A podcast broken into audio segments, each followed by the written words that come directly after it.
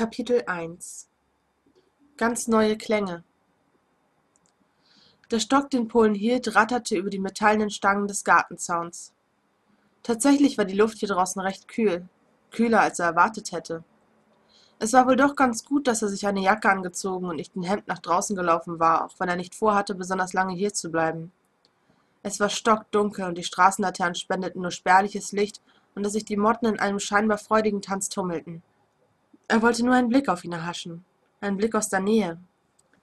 Er schlug mit dem Stock, den er gefunden hatte, gegen die Stangen, die ein widerhallendes Klingen von sich gaben. Jede Stange klang ein wenig anders, heller oder dunkler, einige, die von Rost durchsetzten, eher kläglich und alt. Großdans Gestalt konnte nur noch schlecht erkennen, aber wusste, wo er stand und bewegte sich geradewegs auf ihn zu. Litauen hatte er nichts von seiner Aktion erzählt, der wäre dagegen gewesen. Er fand ihn unheimlich, bemitleidenswert, aber vor allem unheimlich. Er hätte ein furchtbares Theater gemacht und am Ende wäre Polen doch gegangen, nur wäre Litauen in diesem Fall sicher wütend gewesen. Sich im Nachhinein zu entschuldigen war ohnehin viel leichter, als um Erlaubnis zu fragen. Das hatte er schon immer so empfunden und auch so gehandhabt. Als er nur noch wenige Meter von Russland entfernt war, erkannte er, dass dieser die Metallstangen, an denen er sich zuvor festgehalten hatte, losgelassen und sich ihm zugewandt hatte. Polen warf den Stock ins Gebüsch und blieb stehen. Er konnte nicht erkennen, ob Russland ihn ansah, unwahrscheinlich war es aber nicht. Er ging ein paar Schritte näher. Russland tat es ihm gleich. Nun tauchte sein Gesicht im Schein einer nahen Straßenlaterne auf, die ihr flackerndes Licht auf den Zaun warf. Seine blonden Haare rahmten seine weichen Züge ein. Er lächelte mild und sah Polen aufmerksam an, abwartend, als erwartete er, eine positive Überraschung von ihm zu erhalten. Er war größer als Polen, größer, wirkte aber alles andere als bedrohlich. Der Mantel, der ihn einhüllte, verlieh ihm eine beinahe klobige Gestalt. Kombiniert mit seinem runden, weichen Gesicht machte er beinahe den Anschein eines viel zu groß geratenen Kindes. Na, Russland, frierst du schon ein bisschen? fragte Polen, eigentlich nur aus der Überzeugung heraus, irgendwas sagen zu müssen, um die Stille zu brechen. Nur ein bisschen, antwortete Russland. Und du? Ach, ich hab's da drinnen ganz schön kuschelig. Er winkte ab, zog aber gleichzeitig seine Jacke ein wenig fester um seinen Körper. Du musst dich hier draußen ja irgendwie total langweilen. Da dachte ich, ich bring dich mal auf den neuesten Stand. So? Russland legte nun wieder eine Hand an die Gitterstäbe und schob sich näher an Polen heran. Und der wäre? Also, bisher sieht's so aus. Du wirst demnächst in meinem Haus leben müssen. Vielleicht solltest du dieses Format, er deutete auf den Kreml, lieber schnell aus deinem Kopf verbannen, weil du dich an etwas kleinere Dimensionen gewöhnen musst. Damit meine ich aber nicht mein Haus, ich meine damit eher eine Hundehütte. Polen grinste breit und kam nun auch wieder ein Stück näher, damit Russland nicht eigenmächtig aus dem Schein der Laterne trat und er sein Gesicht nicht mehr zu lesen vermochte. Russland lächelte. Er lächelte einfach vor sich hin, als ob es ihn gar nicht kümmerte, was Polen mit ihm vorhatte. Oder ein Keller, fügte er hinzu, den anderen prüfend musternd. Das würde dir gefallen, oder? Seine Stimme klang mild, nahezu menschlich. Nur viel zu hoch, viel zu kindlich, wenn man diesen Mann, zu dem sie gehörte, betrachtete. Polen verzog das Gesicht und lehnte sich gegen die Metallstäbe, ein Bein leicht anwinkelnd. Er fuhr sich durchs Haar. Das würde mir tatsächlich gefallen, erwiderte er. Seine Lippen kräuselten sich zu einem Schmunzeln. Wenn es dir gefällt, würde ich an deiner Stelle anfangen, mir Sorgen zu machen. Ich könnte mir Besseres vorstellen. Er zwinkerte ihm zu, dann deutete er auf den Kreml. Schläft er? Wer?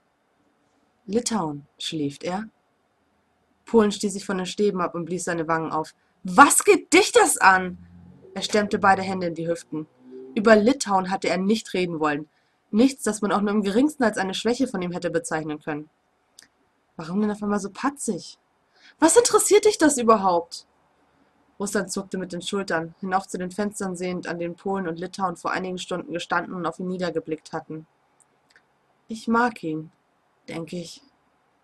Nichts da, schnarrte Polen und schlug mit der flachen Hand gegen die Gitterstäbe. Von mir aus, dann mag ihn. Ich, er kann dich nicht ausstehen. Er findet dich unheimlich. Und er hat Mitleid mit dir.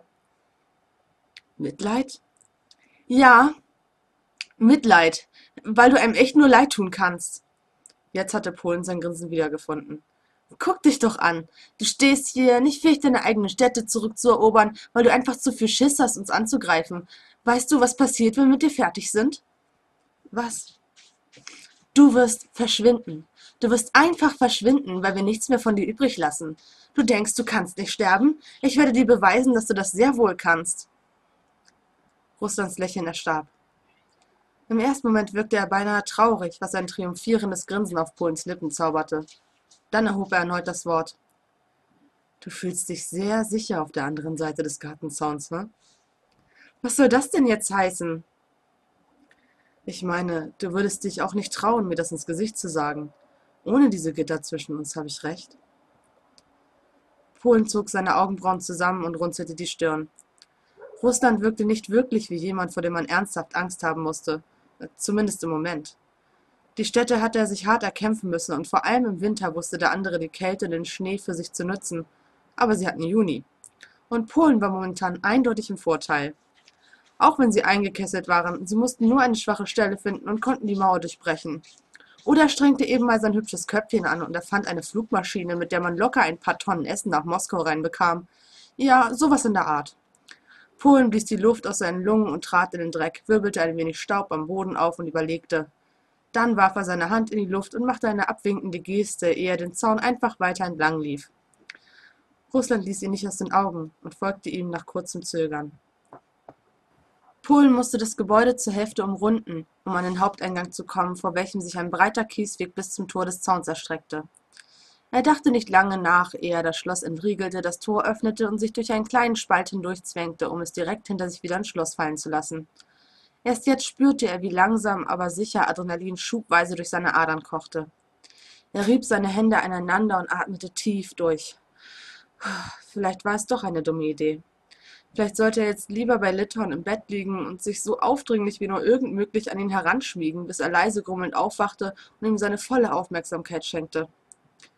Gerade als er sich herumdrehen wollte, legten sich fünf behandschuhte Finger auf seine Schulter. Polen erschrak und fuhr zusammen, zog seinen Kopf zwischen die Schultern und blickte langsam den Arm hinauf, zu dem die Hand gehörte. Was ist? fragte Russland, jetzt wieder liebevoll lächelnd. Bin ich am Ende doch so beängstigend?